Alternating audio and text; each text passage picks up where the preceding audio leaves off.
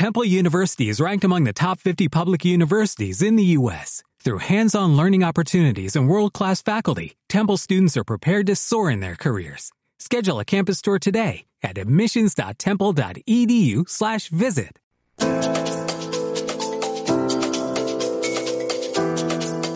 Buenos días, ¿qué tal estáis? Bienvenidos y bienvenidas un martes más a Somos Mar, Somos Arena, el programa radiofónico conducido por Miriana Squillaci de la Asociación Omile Punti, aquí en CL Activa Radio Online. Donde hablamos de juventud y de todo lo que le preocupa. Recordamos que la Asociación Milecunti nace en Ciudad Real en 2014 y que desde entonces trabaja con y para la juventud temas tan importantes como la ciudadanía europea, la política juveniles, salud y participación activa. En el programa de hoy os queremos hablar eh, una vez más de derechos humanos y de activistas jóvenes que luchan para los derechos humanos en el mundo y en España. Y queremos empezar haciéndolo recordando que son los derechos humanos, ya que muchas veces es una palabra que tenemos tan interiorizada que creemos que ya no hace falta luchar eh, por ello y que son algo que ya se da por hecho. Así que citando las mismas Naciones Unidas nos va a recordar Lourdes que son. Los derechos humanos son derechos inherentes a todos los seres humanos, sin distinción alguna de raza, sexo, nacionalidad, origen, étnico, lengua, religión o cualquier otra condición. Entre los derechos humanos se incluyen el derecho a la vida y a la libertad, a no estar sometido ni a esclavitud ni a torturas, a la libertad de opinión y de expresión, a la educación y al trabajo, entre muchos otros. Estos derechos corresponden a todas las personas sin discriminación alguna. Y en el programa de hoy vamos a hablar del artículo 4 de la Declaración Universal de los Derechos Humanos, un artículo que muchas veces eh, nos parece obsoleto por el simple hecho de no estar informados sobre, eh, sobre la realidad. Y nos va a leer este artículo Elena. Nadie estará sometido a esclavitud ni a servidumbre. La esclavitud y la trata de esclavos están prohibidas en todas sus formas. Y si en la teoría esta práctica ha sido abolida en todo el mundo, la realidad nos da un número muy distinto. Eh, de hecho, la esclavitud solo ha cambiado su forma y muchas veces se sigue ejerciendo por parte de grupos criminales que obligan personas a trabajo forzado, a la explotación sexual, a la trata de seres humanos o a la servidumbre por, por deuda. Se tiene que pensar que en el mundo, tenemos que saber que en el mundo 89 millones de personas han estado esclavizadas desde unos pocos días hasta 5 años y que en general, según la Organización Mundial del Trabajo y la ONG australiana Walk Free, hay 40 millones de personas víctimas de esclavitud moderna. La desigualdad también afecta a la esclavitud. De hecho, el 71%, de, la el 71 de las víctimas de esclavitud son mujeres, del cual el 15% está forzada a contraer el matrimonio el 29% son hombres y el último 24,9% son hombres, eh, realiza en general eh, trabajo forzado, principalmente en industria como la tecnológica, el textil, el oro y el ladrillo. Hay 10 países que son más sujetos a, la esclavitud o donde la esclavitud tiene más prevalencia y son Corea del Norte, Eritrea, Burundi, Afganistán, Mauritania, Sudán del Sur, República Centroafricana, Camboya, Pakistán e Irán. Aún así, no tenemos que caer en el mito de que la esclavitud solo existe en eh, el mundo en desarrollo. De hecho, en los países, mm, la esclavitud moderna está presente también en países como Europa, América del Norte, Japón y Australia. En España en concreto, los últimos datos del cual disponemos vienen de 2016 de una investigación hecha por Work Free Foundation, eh, la ONG australiana del cual ya os hemos estado hablando, que nos dice que es cierto que España es uno de los países que tiene menos esclavos, se sitúa en el puesto 124 de los 167 países estudiados eh, y la esclavitud afectaría en nuestro país a 8.400 personas. Eh, aún así, eh, somos uno de los países que en comparación con el nivel de desarrollo y de riqueza tenemos más posibilidad de caer en la esclavitud con un 12,8%.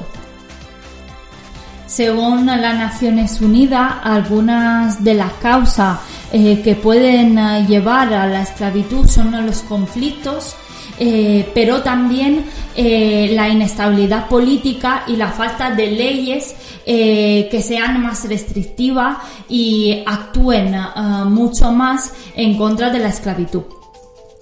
Y aunque creamos que la esclavitud no nos afecta, es una auténtica mentira, porque además de tenernos que preocupar para el bien, preocupar y exigir el bien de todas las personas vivas que, están en nuestro planeta, eh, la esclavitud moderna, por ejemplo, también afecta a las empresas.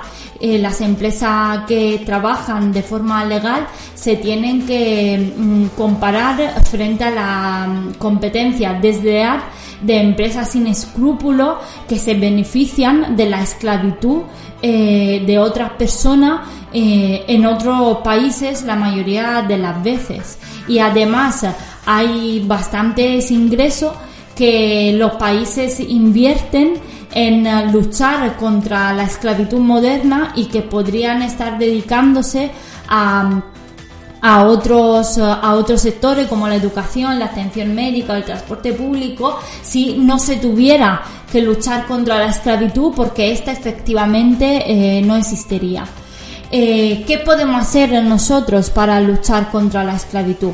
Pues sin duda lo primero que tenemos que hacer, como siempre, es informarnos hasta que nos seamos conscientes de lo que realmente este problema implica por el mundo y para las personas, difícilmente nos sentiremos motivadas para, actuar.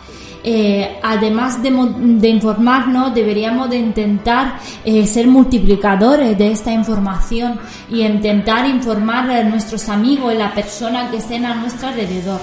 Y luego, sin duda, como siempre os animamos a hacer, eh, es intentar eh, actuar con ética, de forma constante.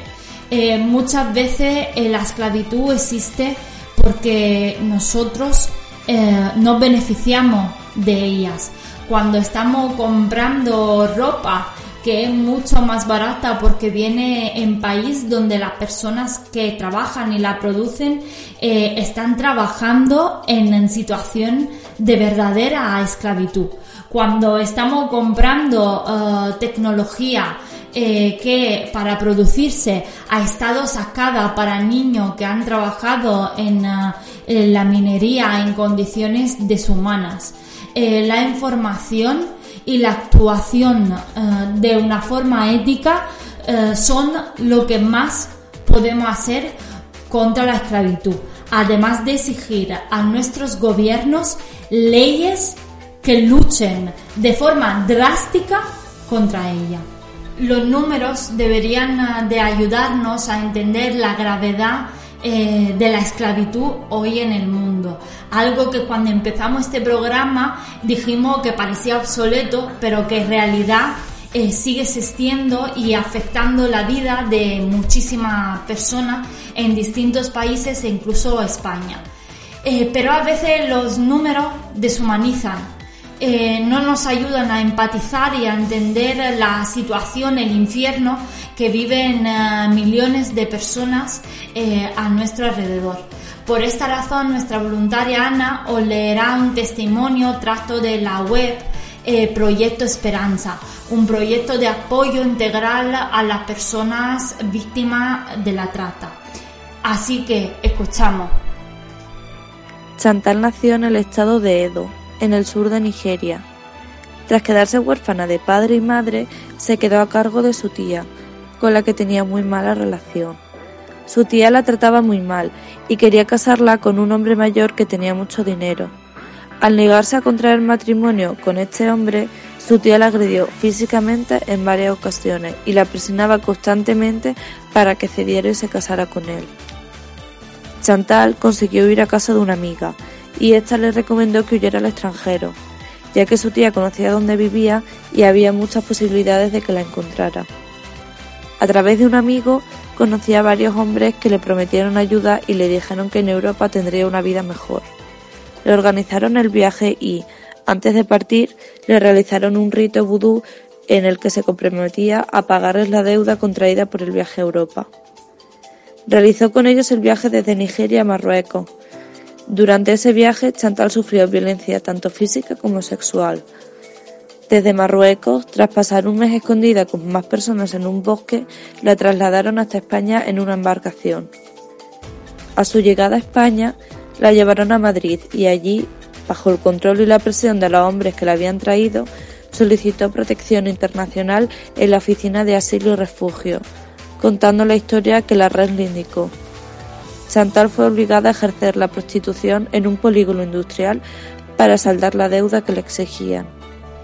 Tras escuchar este testimonio tan duro e impactante, sabéis que nos gusta cerrar con una nota positiva, la que aportan los jóvenes activistas que en todo el mundo luchan para eh, que no tengamos que volver a escuchar testimonio como esto nunca jamás. Hoy en particular cerramos hablando de Racha Afal, una joven activista contra la trasta que ha creado en Túnez la primera ONG contra, contra esto, Not for Trade. En especial vamos a escuchar su testimonio para la campaña Yo soy la generación igualdad eh, de las Naciones Unidas y nos lo va a leer Elena.